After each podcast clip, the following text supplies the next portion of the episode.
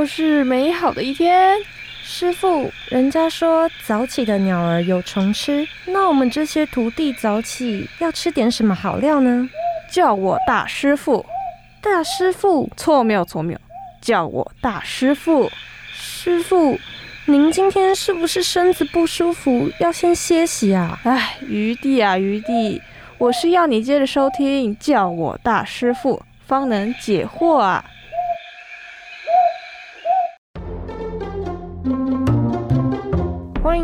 叫我大师傅，我是主持人 Kitty，我是声优思喜。声优，你什么时候从主持人变成声优了？你听，你听，我模仿给你听。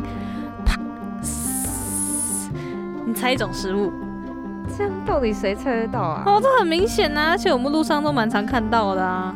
难道是铁板烧吗？对耶，你很棒哎，不愧是我们一起做这么久节目的 partner。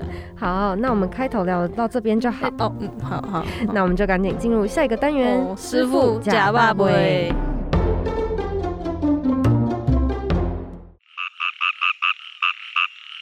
记得巷口那家炒饭的口感粒粒分明。旁边是卖臭豆腐，对面还有师傅。我们不是才刚吃完火锅吗？您又饿了？哎呀，想到好吃的东西，肚子就开始饿了嘛。啊啊！你说什么？我说，什么什么？再说一次，我听不清楚。我说，师傅，你假爸爸。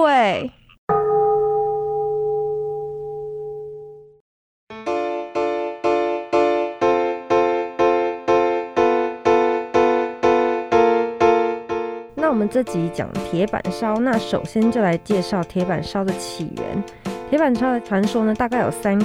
第一个呢，是因为一九四五年美军驻扎于日本的时候，吃不惯日本生冷的食物。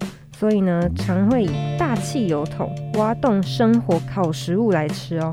那日本的厨师因此就发觉这样的熟食变得非常的好吃，改良后就演变出现今的铁板烧啦。听起来好有画面感的一段故事哦，还蛮酷的哎，真的。那第二个呢，是有一位日本厨师在美国海边开餐厅，嗯，因为卖的都是天冷的日本料理，并没有受到美国人的喜爱。嗯，那有一天呢，就发现美国人在海边烤肉。是以大汽油桶在底部挖一个洞，嗯，生火。那日本厨师发掘后，也就改良为现在的铁板烧。我觉得第一个跟第二个听起来差不多，只是背景场景换了一下而已，蛮像的。对。那接着是第三个，在十五、十六世纪的时候，西班牙是海上的霸主，嗯，长期生活在海上。不过船上烹调食物比较不容易，因此吃的都是生冷或是煮大锅菜的食物。嗯，那有一天呢，有一位糊涂的厨师把清理干净、准备烹调的海鲜随手放在甲板的铁皮上，忘了收回。直到下午一两点啊，众人正在休息的时候，突然闻到煎香的味道，然后才发现原来是太阳直晒的甲板。热到把海鲜都煎熟了，超酷的。那 又因为是现捞的海鲜呢，然后加上海水洗涤，鲜甜的滋味，就加上海盐，真的实在是太好吃了。对 于是呢，航海的烹调方式就改变了。嗯，然后又因为西班牙到处征战，也把铁板。烹调食物的方式传到各国去，就衍生出各国各式的铁板料理啊！这个真的好荒谬哦，真的太突然了。它好像又荒谬到说，我会觉得嗯，好像是真的。那以上铁板烧的三个传说，以西班牙航海的铁板烧传说，我觉得是这种故事性也是最真真的最丰富的。嗯，但是呢，都是止于传说，实际上的铁板烧如何产生的，我们也不太知道。嗯。不过呢，现在台湾人爱吃铁板烧的料理是起源于日本，在一九四五年，日本藤冈重次在神户以西餐跟中餐结合，以铁板烹调的食材开创出新的吃法。那台湾在一九七一年呢，会由新兵铁板烧引进，开启了台湾铁板烧的新饮食习惯，也融入西式与台式的烹调方式。嗯，这段过程又是从日本来的。对。前面讲到铁板烧的历史嘛，它的由来虽然到现在还是模糊不清，不知道是哪一个。那接下来呢，我们就来聊聊铁板烧，它到底有分哪几种类型呢？铁板烧在日本呢十分的流行，其中呢也有分成韩式的烤肉，就比较像我们今天看到，比如说韩国烤肉啊，也是放在铁板上面这样子。那铁板烧上面呢会使用比较高级一点的材料，像是新鲜的海鲜、龙虾啊、鲍鱼等等的。那同时材料在制作之前呢也是不经过腌制的，在烧烤过程呢会加入简单的盐啊、胡椒这种调味品。他们想要品尝的是食物最原本的味道，这样子。其中材料有分不同的级别，像是牛肉好了，牛肉呢就有分国产牛、美国牛、神户牛，那价格也是相当大。像是神户牛的话，我记得是一克要七百多块这样子，嗯，不常见的都很贵。对对对。那像我们前面讲到日式跟韩式的铁板烧之外，还有一些其他地区、其他国家的铁板烧。第一个，我们先来聊北京的铁板烧。那相对于比较原始版的日式铁板烧。北京铁板烧呢做了两个方面的改良，第一个方面呢是食材改变，因为日式铁板烧的材料呢都非常的高档，所以他们成本也很高。但是现在铁板烧大厨们呢，将比较多中菜里面的食材也可以搬到铁板上来烹调，比如说像鸡翅、鸡肉、培根卷、猪颈肉、羔羊肉或者是肥牛肉、芦笋、白菜、蘑菇、青椒等等等，就是我们现在比较常见的一些食材啦。那海鲜的话，比如就像是明虾啊、鱿鱼圈呐、炸物店看到这种，对，主食的话可能就是米饭或炒面等等等，都可以到铁板上面做炒制。另一方面的改变的是口感，日式铁板烧是非常强调原料的本味，那最多可能就像我们前面讲的胡椒粉跟盐这样。而北京的铁板烧师傅呢，会将骨油汁啊，或者是海鲜酱油，或者是白兰地等等等的调味料，也一起放到铁板上做烹调，那让口味变得更丰富一点。没想到北京也是有铁板烧，对啊，我也没有想过。而我现在觉得北京就是台湾的铁板烧跟北京的好像还比较像。对，哦。下一个要讲到的是比较高档一点的，是法式铁板烧。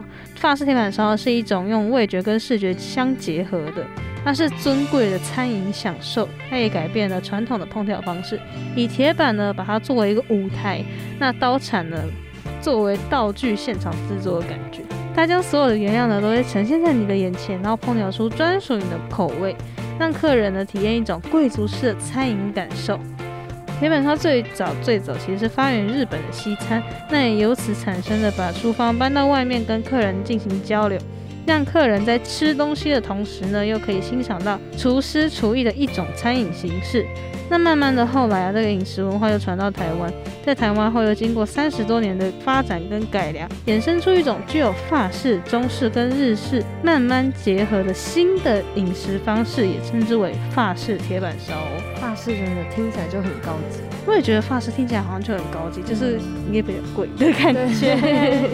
在我过去吃过铁板烧里面呢，我其实最喜欢最喜欢吃铁板烧的时候去看那个师傅在那边刷刷刷、哐哐哐的那种，嗯，飞舞的，就是那些食材在飞舞啊，这样砰砰砰那种炒菜的时候的那些厨艺，我就觉得天哪，看就觉得好厉害哟，真的超强的，真的。那今天呢，我们也邀请到一位非常厉害的铁板烧师傅哦，就马上进入我们的下一个单元，师傅促膝长谈。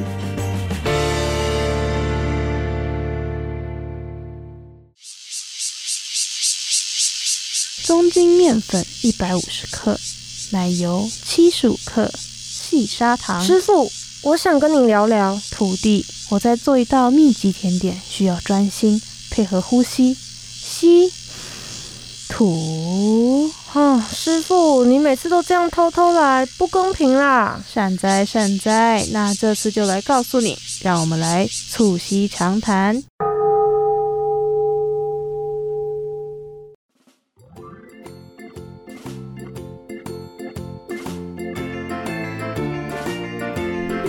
今天的师傅促膝长谈呢？其实苏西我很期待。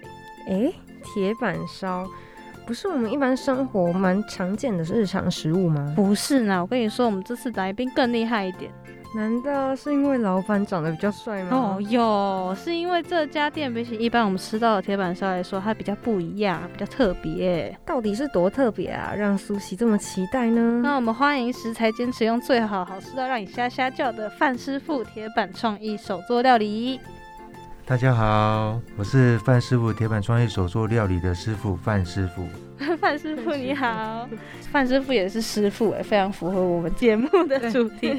好，那首先先想要问，因为毕竟是创意料理，感觉创意料理要进入的门槛会比较高一点。自己本身是有料理相关背景的吗？嗯，本人从事铁板烧行业，今年已经是第二十七年。二十七，超级久。所以从刚开始学就是。学铁板烧这样对，嗯，我们那个年代做这一行都嘛是不喜欢念书，啊，不喜欢念书，当然就是学一技之长嘛，对啊，所以我大概十六岁就入行到现在啊，好久了。那为什么那个时候会选择铁板烧呢？误打误撞。怎么说？怎么说？那个时候就是想要学一技之长，可是不知道要做什么。那刚好那时候台北市的铁板烧。算是还蛮火红的，所以在那个时候选了一间在当时蛮有名的店，就进去当学徒。可能在这方面有得到成就感吧，所以一做就做到现在。那当时做的铁板烧店算是台湾比较传统一点的那种铁板烧。在那个时期，台湾的中高价位铁板烧都统称为法式铁板烧。嗯，那很注重摆盘啊，很注重酱汁啊，更注重食材的原味。所以您刚开始学的时候就是学。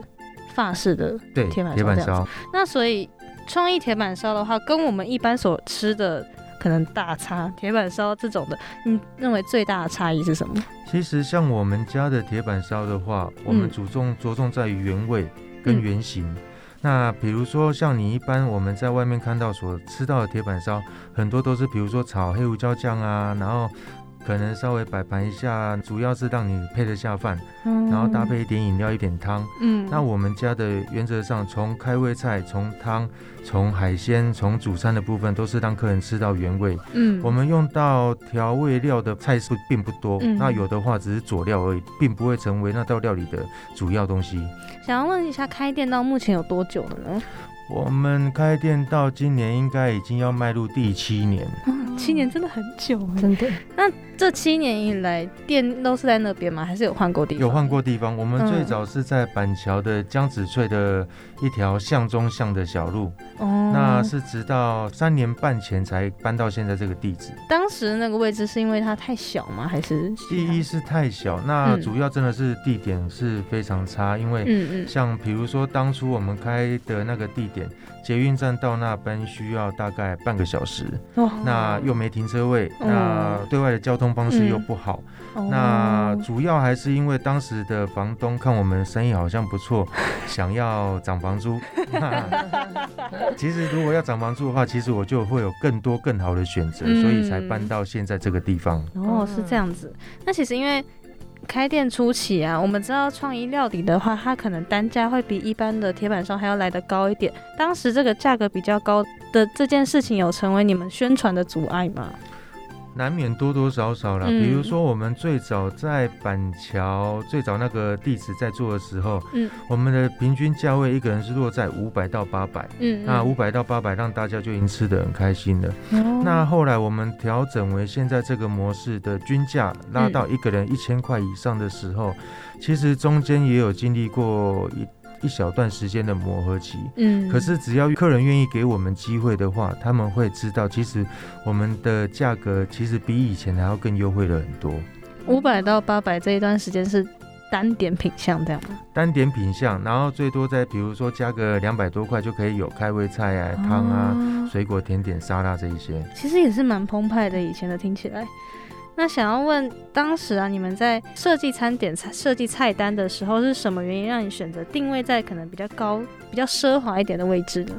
你说奢华，其实坦白讲也真的还好。我一直想的方向是说，如何让客人不要花太多的钱，就可以吃到很好、很新鲜的食材。嗯嗯。那最终这个价位的定位是在于说，我们采薄利多销的方式。嗯。比如说，外面台北市的一些某中高价位铁板烧 需要两千块一个人的套餐，在我们这边可能大概就是一千三到一千五左右就可以吃得到。想问这？一千三百多跟两千多块的这个差异点，主要是差在哪里呢？人家的装潢可能很漂亮啊，服务可能很好啊。那我们家主要就是把装潢省略掉，服务省略掉，我们把所有的成本都关在食材上。嗯，所以来我们这边当然就没有像外面一些很高级的餐厅那种好的服务啊、好的装潢等等之类的。但我自己觉得，就是好的服务这件事情，可能还是要看客人本身自己的体会了。像我自己就蛮喜欢，因为刚刚前面我们自己有聊到，范师傅跟客人的相处是互动是很频繁的，然后是很亲切的这样。我觉得这也算是一种好的服务了，我认为。那想要问，因为刚刚前面有讲到，呃，店内目前是以套餐为主嘛？想要问餐点从前菜啊一直到甜点这一路上是怎么搭配的呢？其实我们一年换四次菜单，那分别在每年的三月、六月、九月、十二月。嗯，那主要还是以不同的季节，那我们所有的菜色的口味由淡到浓的不同的调配。嗯，那这种东西我们还是以吃原味的料理为主。嗯，那包括汤啊、开胃菜，在一海鲜的搭配上，我们都会做些许的不同的煮法。你们是先吃？肉类还是先吃海鲜类？我们先开胃菜，是接着就是汤，嗯，然后再来就海鲜。那海鲜原则上会有两道海鲜至五道海鲜哦。那吃完之后才会开始到肉。哦那主餐的部分吃完才会开始后面的青菜啊、水果、甜点、饮料。嗯，那我们整个套餐下来，原则上会有将近八到十道菜那么多，真的很多哎，很丰富。那想要。请范师傅跟我们推荐一下自己店内里面有哪一些可能你比较喜欢，或者是去吃的朋友们比较推荐的料理呢？像我们平常日，只要是周一到周五平常日全天，我们有个商业套餐，嗯，里面有半只的波士顿活龙虾，那整只的海鱼，那主餐的话，再由客人自己选，那包含了开胃菜、汤、水果、甜点、饮料。我们这个套餐才卖一零九九，相信这个价格应该是我们业界里面的破盘价。好，所以我们也常常很欢迎客人吃完我们家的东西以后，可以去外面所有的餐厅可以做比较。想要特别问几道料理，是首先是松露鹅肝鱼子酱蒸蛋。这个蒸蛋其实是一个全手工的一个开胃菜。嗯，那其实这个料理在很多铁板烧其实都有卖，只是说每一家铁板烧的，比如说蛋力的调和啊，包括在上面的那些食材上面放的东西都不一样。嗯，像我们家是鹅肝酱、鱼子酱、松露酱都有放。那我知道的是，有些餐厅它比如说就会只有放鹅肝酱，或者只有放鱼子酱。那因为我们蛋的调和比例也跟其他人不一样，所以我们的蛋不会像外面吃起来那么的扎实，就比较 Q 弹。那我们常常跟客人讲，不要把它当成蒸蛋来吃，我们把它当成布丁来吃，感觉会更好一点。假如像刚刚前面讲的，上面有放那三种松露、鹅肝跟鱼子酱的话，会不会担心这三个之间彼此味道会强？不会，这样其实这样吃起来味道还蛮有层次感的。哦，原则上我们的蛋液里面，我们完全是没有放盐巴。嗯，那松露酱是放在蛋的最底下，跟蛋一起去蒸，蒸熟它之后，你的蛋吃起来就会有淡淡的一个松露香气。那鱼子酱跟鹅肝酱是铺在。蛋的上面，所以那不同的层次会有吃出不同的感觉。哦，是这样子。另外想要再问一道是美国 PR 牛肉卷，因为这个光从名字，其实我想象不太到它大概会长什么样子。它原则上就是拿美国 PR 等级的沙朗，嗯的部位切成薄片。那厚度就大概，比如说比我们一般吃到烧肉片再薄一些些。嗯，那为什么我会做这个？因为其实这个东西跟我当初所学的那件铁板烧很有关系。哦，牛肉卷这个料理是在民国六十八年就有了。哦，好久好久的历史。哎，民国六十八年就有。那现在因为这几年。一直在世代交替，那我们做的口味其实是很传统的口味。嗯，那这个口味其实坦白讲，现在比较年轻一辈的年轻人比较不会煮这道料理，就算会煮也煮不出那个精髓的味道。嗯，所以我很坚持把这个牛肉卷这道菜把它留下来，就是想要让，比如说年轻一辈的让他试看看。其实，在民国六十八年的时候，这个东西就已经存在到现在了。那在这一些主菜里面，或者是前面讲到的副菜什么的。你觉得你自己最喜欢哪一道料理呢？其实我每一道都还蛮喜欢的。嗯，对啊，其实我最喜欢我们家的和牛。哦，对啊，一般比如说，我想请问一下，你们觉得和牛 A 五和牛应该要吃几分熟？啊，三分吧。三分，三分吗？其实我跟很多人聊过，很多人都说三到五分啊，但等等诸如此类。嗯，其实真正好的 A 五和牛，像我们家 A 五和牛，我都建议客人吃八分到全熟。啊？为什么呢？很多人其实都会有错误的既定印象，好的牛肉不要吃这么熟啊，等等诸如此类。其实不要去这样想，因为你看，你我们去外面吃 A 五和牛花那么多钱，嗯，可能三千啊、四千、五千、六千，甚至上万元不等。嗯，那当然 A 五和牛一定会好吃，哪怕是生吃都好吃。那你看吃到一半你会觉得会腻，哦，那何必花那么多钱去吃一个让自己会腻的牛排嘞？嗯，那其实你逆向思考，能称之为日本 A 五等级的和牛。它其实不怕熟的，我早在大概十年前就已经开始煎全熟和牛给客人吃了。哦，原则上到目前为止，就是被客人打枪的几率是几乎为零。那个爆汁的口感完全不会输给三到五分。三到五分可能还会有比较腻口的问题，这样子。因为 A 五和牛等级高嘛，油脂相对一定够。那这种等级的牛肉，你其实哪怕你用生吃的，都可以吃得到它那个油脂的香气。对。可是我们不需要这么去顺从，说啊，就一定要吃三到五分啊。其实不同的牛肉会有不同的熟度。嗯嗯。像我们家的披牙牛小排，我就会建议吃七八分。嗯。比如说披牙的菲力牛排，我就会建议三到五分。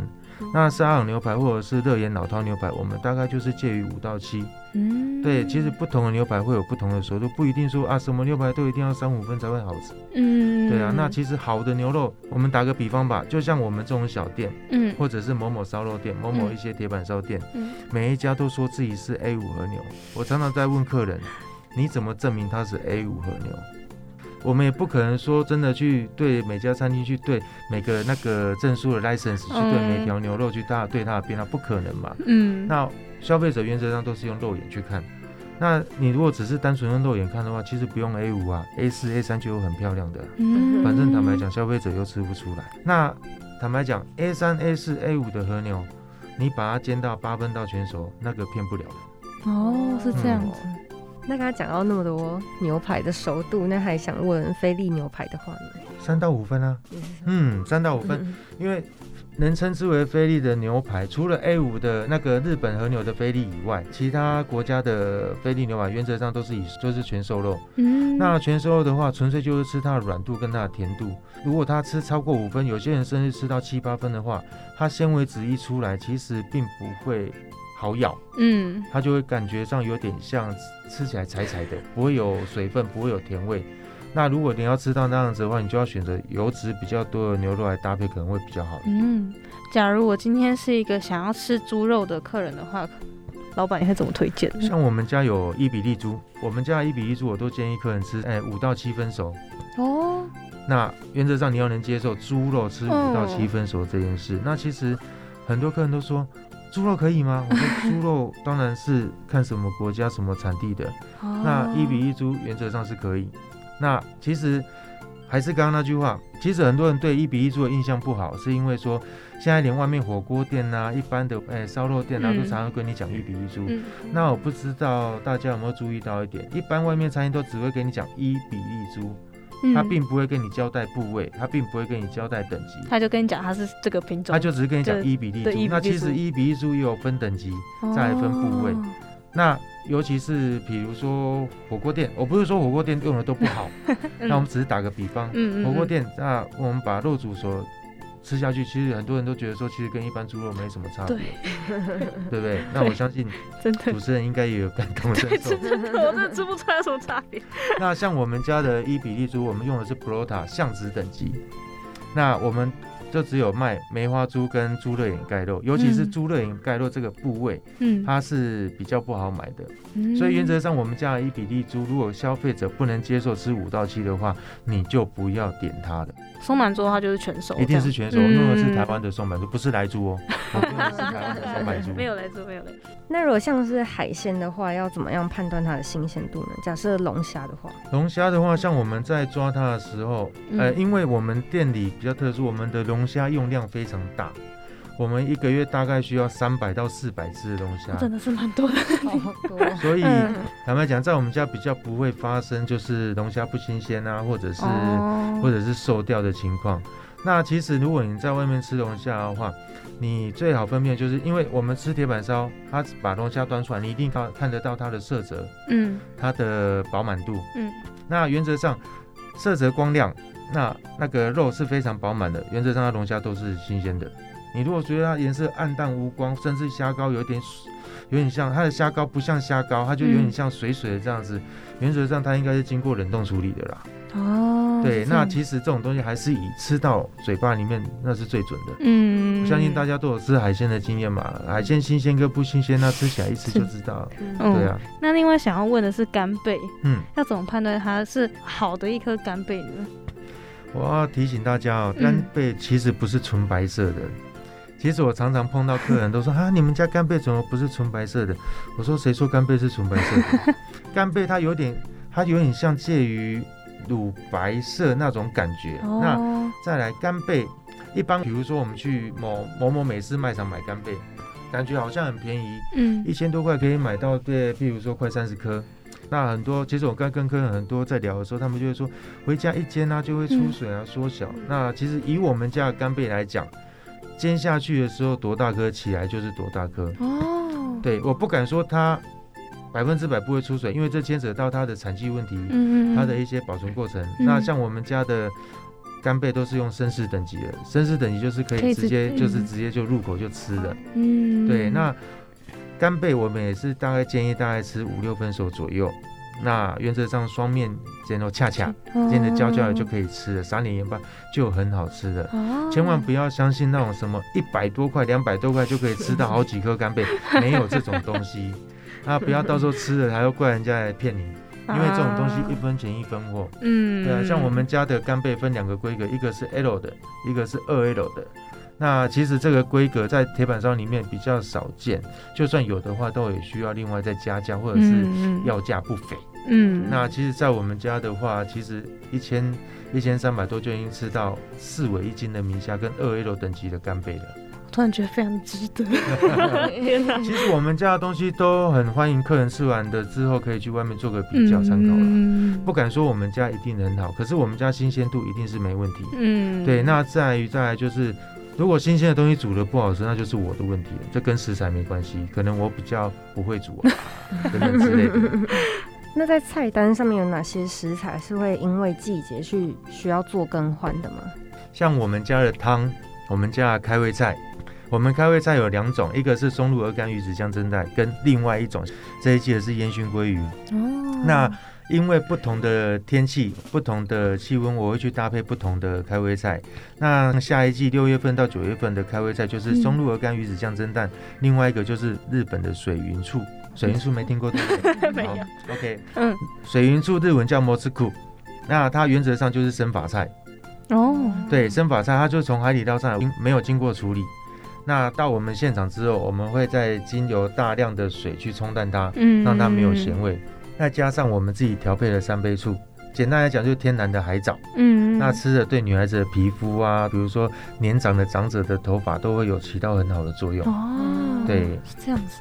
那近期因为海鲜价格调涨了，那对店内有没有什么样的影响呢？影响很大。嗯，像之前前一阵子，大概波士顿龙虾，应该这样讲，我做了这一行做二十七年，没有碰过波士顿龙虾那么贵过。我们称它为天价。那其实有几次我已经差点要停卖波士顿龙虾这个套餐。嗯，那坦白讲，我们平常是很多客人都是冲着这个套餐来的，所以我就是一直去找货源。坦白讲，一公斤能便宜十块是十块，能便宜五块是五块。嗯，我就是要让客人尽量能吃得到。嗯，那我们的卖价已经调整过一次了，那其实不想再调第二次。本来那时候想说。它再涨到，因为它再涨就已经快要跟澳洲龙虾跟一些其他进口龙虾一样价钱了，嗯，也不需要再去调整价格了。那我希望就保持现在现有的价格，我们成本可以负荷的情况下去一样去贩售它。那这种东西它不可能永远都这么贵。反正我们现在吃点亏没关系，反正之后它价格往下掉的时候，我们还是赚得回来的。主要还是消费者能吃到是最比较重要的。那肉类的部分有影响到吗？肉类到现在还在涨啊！天哪！像你还记得我刚刚讲的美国菲力吗？我在去年五月之前，就疫情前，嗯嗯，我一公斤平均拿一千两百多。到现在，我一公斤平均拿将近一千八百块，那价格也有调整过。那我还是秉持着说，我能尽量卖就尽量卖。真的，它涨到受不了，我们也只好忍痛先停卖，因为还是毕竟要看这波疫情跟那个国外的一些战争问题，哎，他们那些比较平稳之后，我们才可以拿到平和的价格。嗯，那这个价格我知道现在通货膨胀，就是价格往下掉，还是掉不会像恢复到以前那样子的。那反正到时候就是能卖就尽量卖，不能卖也是希望消费者能体谅。嗯，边走边看的。对，嗯。那我看到粉砖上面有写到浓汤强势回归，想请问浓汤是不是有什么小巧思可以让顾客就是这么喜欢呢？呃，像我们有我们一年会做两次的洋葱汤，嗯，那洋葱汤一般我们在外面喝到洋葱汤都会经过，比如说打面糊啊、打粉的这个处理过程，那吃起来比较浓稠。嗯，那我们家的洋葱汤是按照比较传统的做法，我们必须要先炒洋葱糊。那洋葱糊，我们每一次大概是准备三十公斤，哦，三十公斤要下去炒，炒大概将近八个钟头，真的好久。对，那炒八个钟头之后，再熬牛高汤下去，再把洋葱糊下去还原它。嗯，我们整个洋葱汤的调味料，简单来讲就只有胡椒粉，嗯，其他什么都没有。纯粹就是吃洋葱的甜味，嗯，然后吃它那个浓稠浓稠的感觉，嗯。那现在外面包括一些，比像我昨天有去某某老牌的西餐厅去吃饭，嗯，他们的洋葱汤也是打面糊啊。那只是说，因为我觉得传统的做法虽然比较麻烦，可是一定有它的道理在，嗯。所以我在做料理上，包括一些开胃菜、一些汤、一些烹调手法上，我比较。遵循古法在做，嗯，我觉得这样比较能让客人吃到它原本的味道，嗯，所以那个浓稠感也是经过长时间熬煮才有办法做出来的。我刚刚不是说炒洋葱要炒八个小时吗？那当我们加就是调好牛高汤，然后再加洋葱糊下去还原它的时候，还需要熬将近大概一个半小时，它才会浓稠起来啊。那每一天光是这样子备料的话，真的就耗费掉你们蛮多时间的。其实坦白讲是啊，我们的准备工作非常多。那因为我比较坚持，都是要自己做，从开胃菜，同连最后的甜点，连饮料都是我们自己弄的。嗯，我龟毛到连那个我们自己饮料，其中有一个叫冬瓜柠檬茶，嗯我连红茶我都是自己煮，我不是叫外面现成的。所以基本上可能菜单上面看到每一道料理都是你可能。亲手自己去监督，自己去做这样子，一定是要自己监督啦。那这也是我比较龟毛的一点，那也是我没有办法像人家外面的一次开那么多店的原因，因为放不下嘛。对啊，那你放不下的话，就是赚的钱很有限，因为你做不大。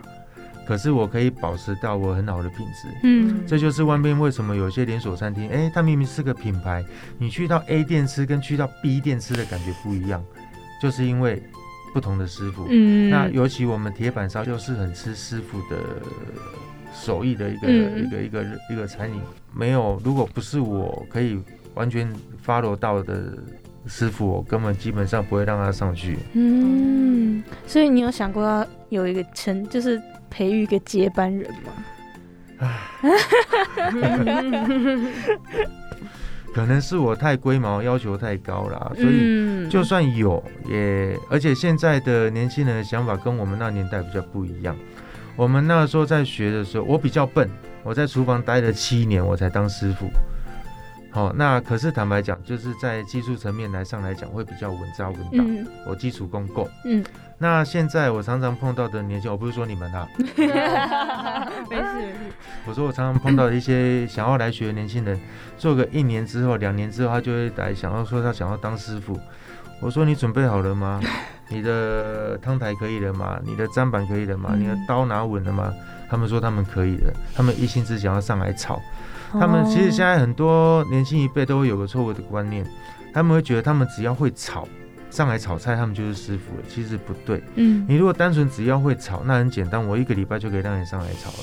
可是你要了解到，我们开一家店，从后场的汤台，从后场的砧板，从后场的包括一些采买，你每一个环节你都要懂，你都要熟悉。你不是说你只要会炒就，你炒出来就算东西不好吃也是没用，因为不了解食材的原理嘛。嗯，干贝要怎么煎，鱼要怎么煎。经常碰到客人，他去某某铁板烧吃，他龙虾煮起来就是很干很硬，而我们家就是不会。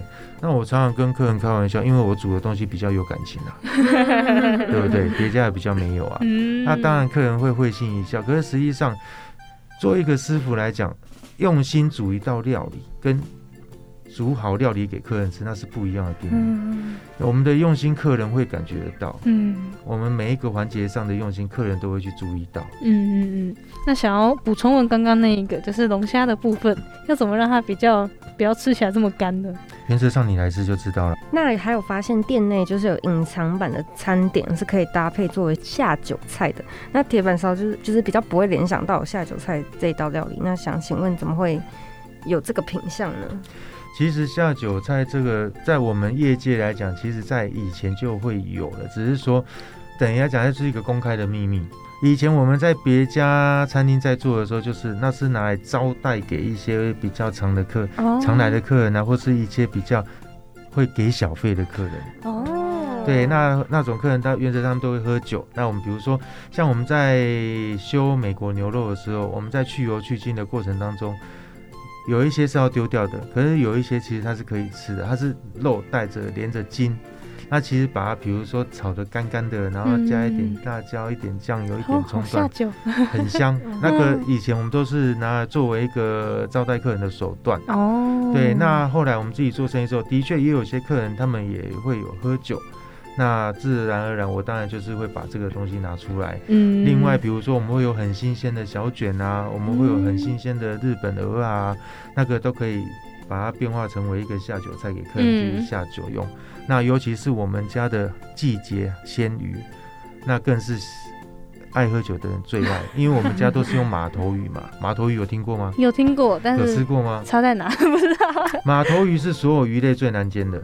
嗯，因为它皮薄又带胶质，那一般妈妈们对它是又爱又恨。很爱它是因为它很很好吃，恨它是因为它有够难煎。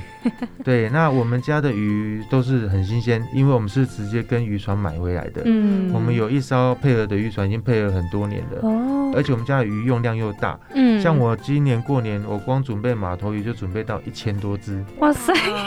对，所以我们家的鱼非常的新鲜。再来，坦白讲，煎的技术也不差啦。嗯，对，所以我们很多消费者，比如说有喝酒，他一定要先说。哎，是范师傅帮我煎个马头鱼，让我来配酒，那当然没问题啊。那再来我们的卖价，你就算去一般的海产店吃，一只马头鱼三四百、四五百跑不了啊。对啊，我们餐点里面你不用加钱，我就请你吃了。哦，所以店内是有贩售酒类的吗？饮品有啊，可是我比较不会主动推酒。嗯，第一，因为我不喝酒。哦，再来，现在很提倡酒后不开车嘛。其实我都很怕客人有时候跟我说他没开车，其实他是有开车的。那再来，我本来就没有打算说是要靠酒钱来赚钱。嗯嗯嗯。那再来，我们因为我们的餐厅都是家庭客居多，我希望我的餐厅单纯，因为像客人嘛，不知道他酒喝多了是什么品性，我们不知道。对对对，我希望我餐厅越单纯越好。嗯嗯嗯。那另外最后一点就是，我们餐厅会因为会有分分场次的问题，哦，就算喝酒，也不会也没有办法让你很畅快的进饮，嗯，因为你大概小酌一下，接着下一轮就要进来了，哦，对，这样。其实刚刚在讲到粉砖这一部分，粉砖上面有菜单嘛，其实呢也有看到范师傅好像特别喜欢鸽子，因为我看到很多跟你就是。您跟鸽子相关的贴文，这样子可以跟听众朋友们分享一下您跟鸽子的缘分，或者是有什么故事吗？其实那群鸽子在大概两年多前的某一天的早上，嗯，因为其实以前那群鸽子都是我们隔壁的店家在喂的，那突然。有一天早上，鸽子来敲我的门，不要怀疑，这是真的。好酷哦！我打开门，我吓到，我的鹅怎么敲门？来敲我门？那是因为那天刚好那间店家他们休息，然后所以没有人喂。嗯。然后我想说啊，没有人喂，那我就先拿我们店里的白米去喂他们。那那一天喂之后，他们固定那个时间就会来找我，就只有那一次而已。重点是以前人家不是说喂鸽子喂鸽子，没说鸽子都会在你门口乱大小便。嗯，其实我在刚开始的时候也有碰到，都会搭在店门口。那我每天在喂它的时候，我就跟他说：“你们不要在我门口大便，不要在我门口大便，再大我就不喂你。”我记得大概不到一个月，嗯，我的店门口就没有什么鸟大便了。天哪，他们听得懂？其实鸽子好聪明，他们听得懂我在讲什么。对，包括呃，去年那个时候有一段时间，他也会在我的那个电动车上面去拉大便。大便。对，那我我也是一样跟他们讲，也讲了大概两个礼拜、三个礼拜，嗯，也就没有了。其实他们很可爱，他们会听你讲话，有时候边喂他们，有点像孤独老人，有没有？边喂鸽子的时候，边在那边跟他们讲话，他们听得懂，他们会看着你，然后歪着头在那边看着你。鸽子很聪明，鸽子非常聪明，好酷哦。对，所以就因为这样子，他们现在就是早上，他们一只要看到我到了，他们就会整群飞下来。哇！然后他们不会就是一一下子就急着要要我喂哦，他们会乖乖站旁边等我把，就是我早上门口就要摆一些东西。摆完东西之后，才开始聚集过来，开始喂它们。好懂事哦！我们家的鸽子非常懂事。所以其实网站上面看到那些鸽子是外面的外面的鸽子。对，应该是有一些可能有人有人养过，然后可能飞迷路了或怎样，我不知道。那。我记得早期大概只有十几只，到现在大概有三十几只，好多。所以其实自己本身本来没有到很特别喜欢鸽子，但是因为就是刚好那个音乐他还敲我的门，那一次是我觉得最不可思议的，因为那天他敲敲敲，我听到我就叫我老婆去看，我老婆说没人，把门关起来又敲敲敲，我又去看，哎，啊怎么鸽子好几次在我门口在那边啄我的门，后来是因为这样而结缘。那我既然觉得说反正。当做做善事吧，对呀，那鸽子又他们坦白讲，他们会听人话，也没有也没有到处捣蛋干嘛的，我觉得就 OK，他们时间到就飞走了，哦，对，也不会去造成附近住家的一些困扰，也都没有。那除了鸽子的缘分之外啊，开店到目前为止有没有让你比较印象深刻的事情，或者是人都可以？我大约在四年半前被火烧到，算是工作的时候，嗯嗯，在旧店的时候，嗯。有一次，因为赶着要开火，那没有注意到说里面已经在漏瓦斯了，然后就整个闪那个，呃，消防局称它为闪燃，大概一秒钟的时间，我的整个脸到脖子，然后两只手，百分之十五的烧烫上面积，中热度，所以整个表皮层都不见了。嗯嗯，那件事是让我印象最深刻的，我记得是那一年的四月九号被我烧到的，重点是。我老婆当月的四月二十六号就要生小孩啊！对，然后那时候我老婆也紧张，我那时候被送到亚东去，我在在急诊室边抖还边在安慰我老婆，不要紧张，因为我怕她突然突然要造成干嘛？对，嗯嗯嗯嗯，那一件事印象最深刻。嗯，对，因为能体会到那些烧烫伤人士的一些痛，当他们穿上压力衣的时候，嗯，别人用那种。不公平的眼光看他们的时候的感觉，在那个时候感触还蛮深。嗯，这段疗程大概走了多久？大概一个月，我就开始回来上班了。蛮快的，很快很快。我大概在两个礼拜的时间，我的绷带就拆掉了，只剩下脸的一些皮肤要让它自然长出来。因为我没有到三度，我是大概中二度的烧烫伤，所以只有表皮层不见，基本上都只有上人工敷料，还不用到穿压力衣跟植皮这一步。其实也是要做清创了。我印象中，我头两次做清创的时候，我连止痛药都没上，医生说我还蛮变态的。然后我只是那时候跟医生说，既然都没上，就不要上了，因为那时候才刚发生八仙尘爆没有很久，哦，所以那个时候就想说体会看看清创有多痛，果然真的很痛，所以我觉得大家不要轻易的尝试，要注意安全的。那其实，在我们早期开店的时候，其实我没有那个意识说要买意外险啊，买活险啊，帮员工买团险啊，这一这一个区块，嗯。在那一次之后，我懂得帮我的餐厅买活险、买意外险、买公共意外险，帮我的员工买所有的团险。因为那一次好还好是烧到我，如果是烧到我员工的话，那不得了了，因为我各项保险都没买。哦，对对，所以。那一次，我觉得应该是老天爷给我的一个警警告，赶快买哦，这样。所以像这最近不是防疫的事情，嗯，我也帮我们公司的员工买疫苗险哦，对呀，也有关于防疫的东西，嗯，对呀，因为这种总是先准备好嘛，嗯，对。聊到疫情，那这疫情这段期间呢，其实我发现范师傅这家店呢有推出防疫的便当。那在更之前呢，也有出过中秋节的烤肉组合。除了以上这几点之外，疫情造成你们自己店家困扰之余，你们还有没有做出哪一些应对措施呢？就是能降低损失就降低损失。在那个时候，我还有卖我们店里的生鲜的食材，因为坦白讲，那个时候板桥非常严重，也没有人愿意进来。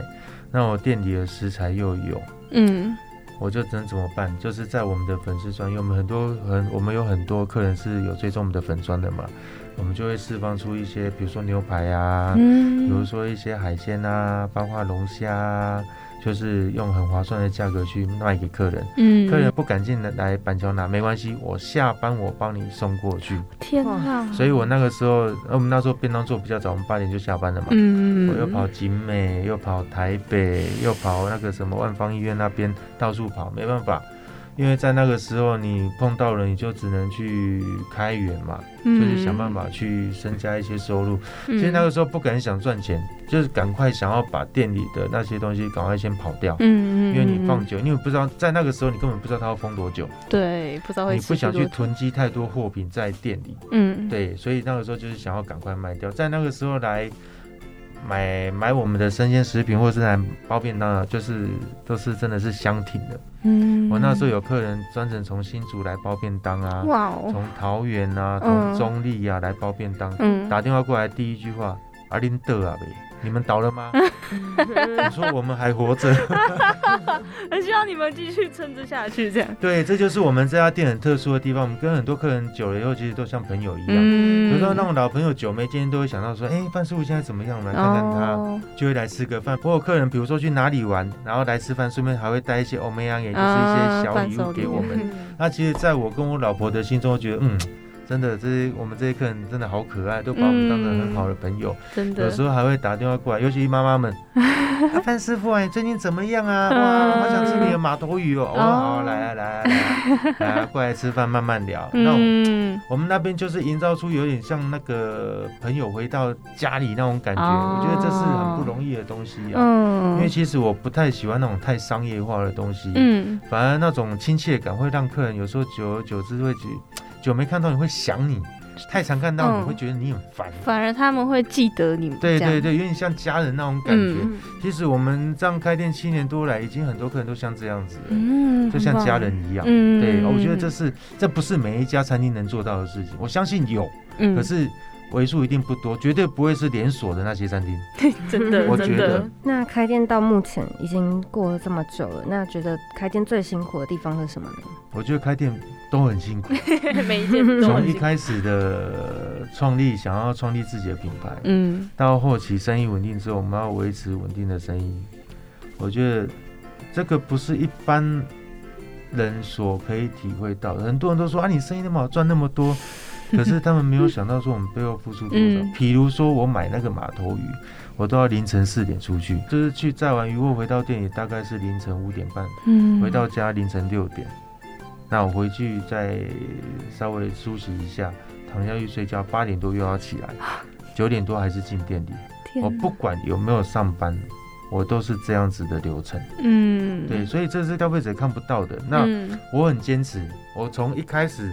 我们七年多前刚创业的时候，我就很坚持，坚持到现在，我还在坚持。我很注重客人坐在我们店里看着我们的每一个的关那个细节。比如说，我一条鱼煎的不漂亮，我整只鱼我就不出了，就是在煎新的给他。嗯，这块牛肉客人说，哎，这块牛肉觉得熟度我们没煎好，嗯，来，我再煎一块给你。有时候我们新来的时候不知道我们这边要给客人的分量，嗯，少给了一点，我就另外还会再给客人。多一点，嗯，客人觉得这个汤不好喝，来重新再出一碗给你，嗯，啊，我觉得这是我们能做到的事情，我们尽量让客人做。那包括我们餐点的分量也比一般外面铁板烧分量来的多，嗯，我们做到有客人来问我们说，范师傅啊，你这样到底有没有赚钱？我们每次都回答一样的话，我也不知道有没有赚钱，反正就做嘛。也活到现在了，嗯，你们吃的开心就好，嗯，对不对？你东西舍不得卖，放在那边坏掉，也没有比较好，对，倒不如赶快，我们有赚就好，薄利多销，赶快跑一跑，客人吃到永远都是新鲜的东西。嗯，我们在七年多前刚开店第一年生意不好的时候，嗯，我的肉常常放到都会开始有点变质黑掉，我就没有出了，我就全全部都自己吃。我跟我老婆那时候就常常吃那种变质掉的牛肉，有没有？对啊，不然丢掉你那是可以吃，可是客人吃的会不好。嗯嗯嗯，那我们就不给客人吃，我们就全部都自己吃。哇哦，天哪！我觉得这个坚持，这个我不知道这样讲对不对哦。嗯。其实很多料理人，或者是某些餐厅的业者，在他们初期创业的时候，很很辛苦，也很打拼。可是，一旦他们生意好了，或者是他们开始店越开越多了，嗯，其实人很多常常都会 忘记当初初衷。忘记当初你这家店是怎么辛苦起来的。嗯嗯嗯。我觉得人有时候都会犯这个错。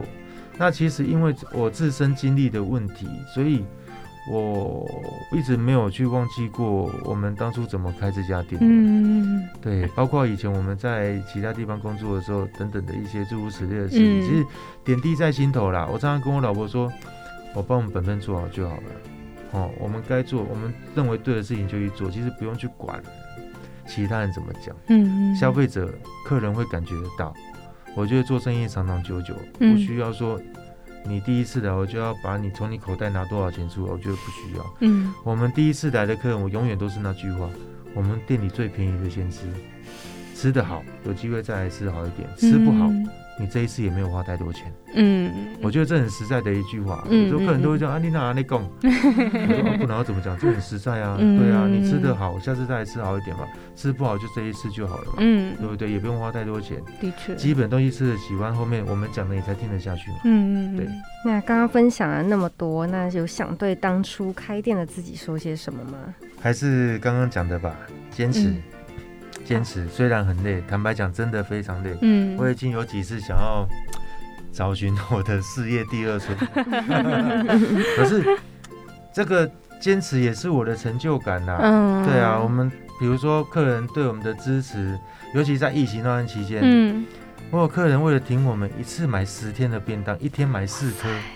一次付十天的钱，哇塞！这一般的客人 不会去做这种事情。嗯，很感动哎，很感动，非常感动。你尤其我客人打电话外带，啊，我我知道住中立，我刚刚讲住中立，他来到现场，在他我才知道是他订的。哦。他从中立开了半个多小时，四十分钟的车，为了来拿一个便当带回去中立吃。哇塞！你说你这不感动吗？嗯，对不对？嗯，对呀。然后，所以我说，其实。这是我们台湾的很难能可贵的地方。嗯，人情味。嗯，我们聊完人情味跟前面的访谈，那要准备进入到我们的下一个单元喽——网络直球大对决。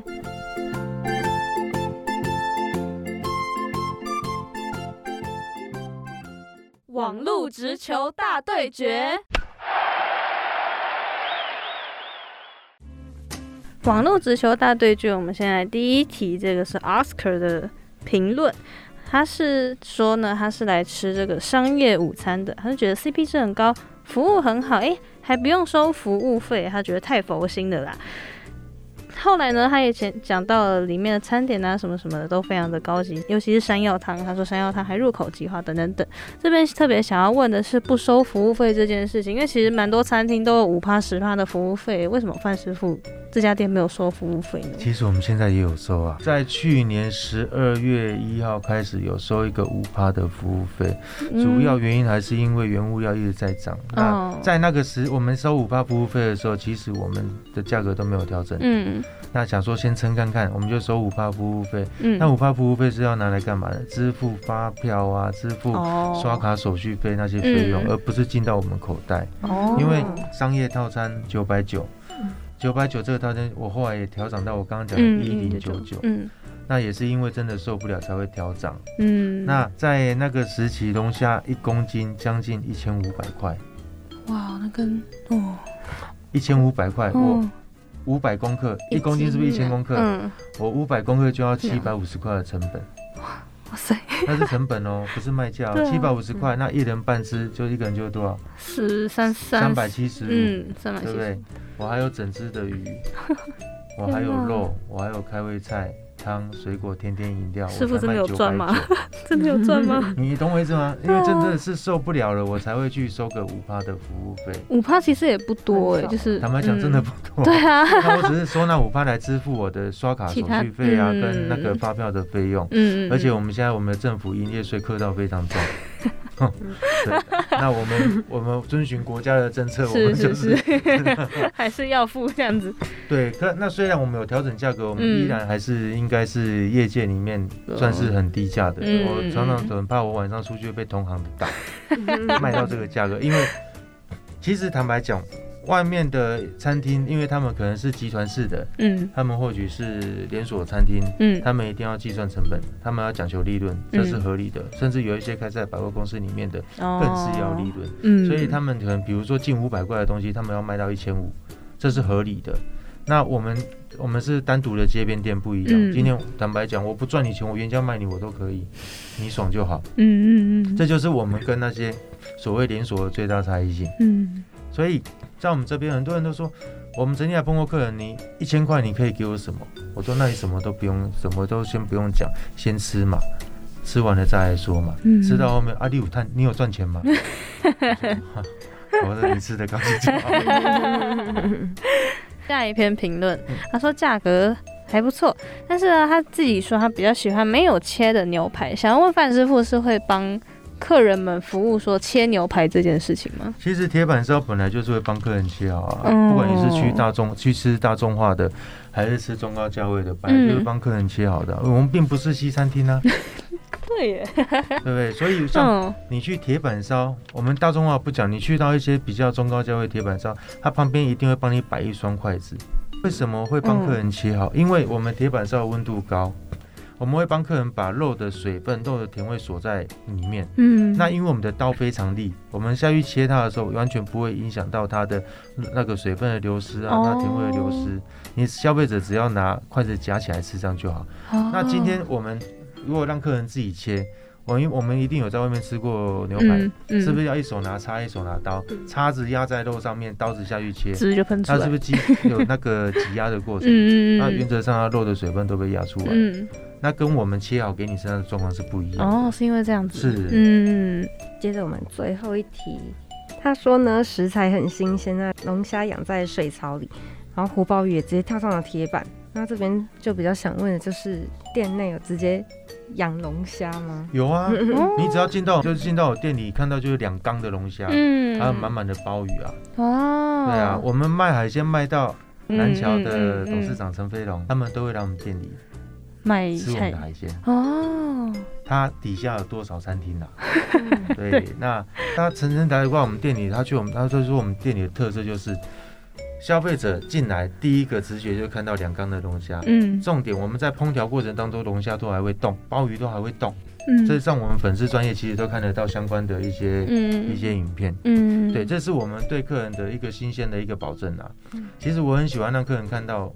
会动的海鲜，当然之前曾经也有新闻报道过，说什么这样不人道啊，干嘛的？对，我是觉得见仁见智啊。那海鲜不就是要让客人看到很新鲜吗？对啊，对不对？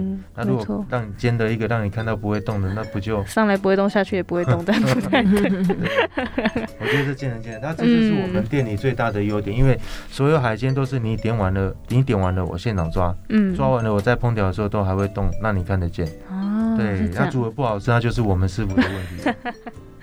那我们今天很谢谢范师傅跟我们聊了这么多，那我们访谈就差不多这边告一个段落。那我们今天谢谢范师傅，谢谢谢谢。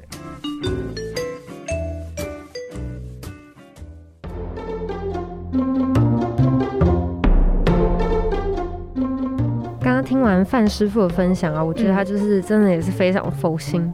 哦。对，因为他的用料都是非常新鲜的，像海鲜都很新鲜，然后肉也是很新鲜，而且他都会把比较好的给顾客。我觉得他就是以顾客为第一着想，嗯，是一个非常贴心的老板的感觉。对，而且他很坚持在做他自己觉得是对的事情，那也是同时也是为客人好这个样子。我觉得就觉得。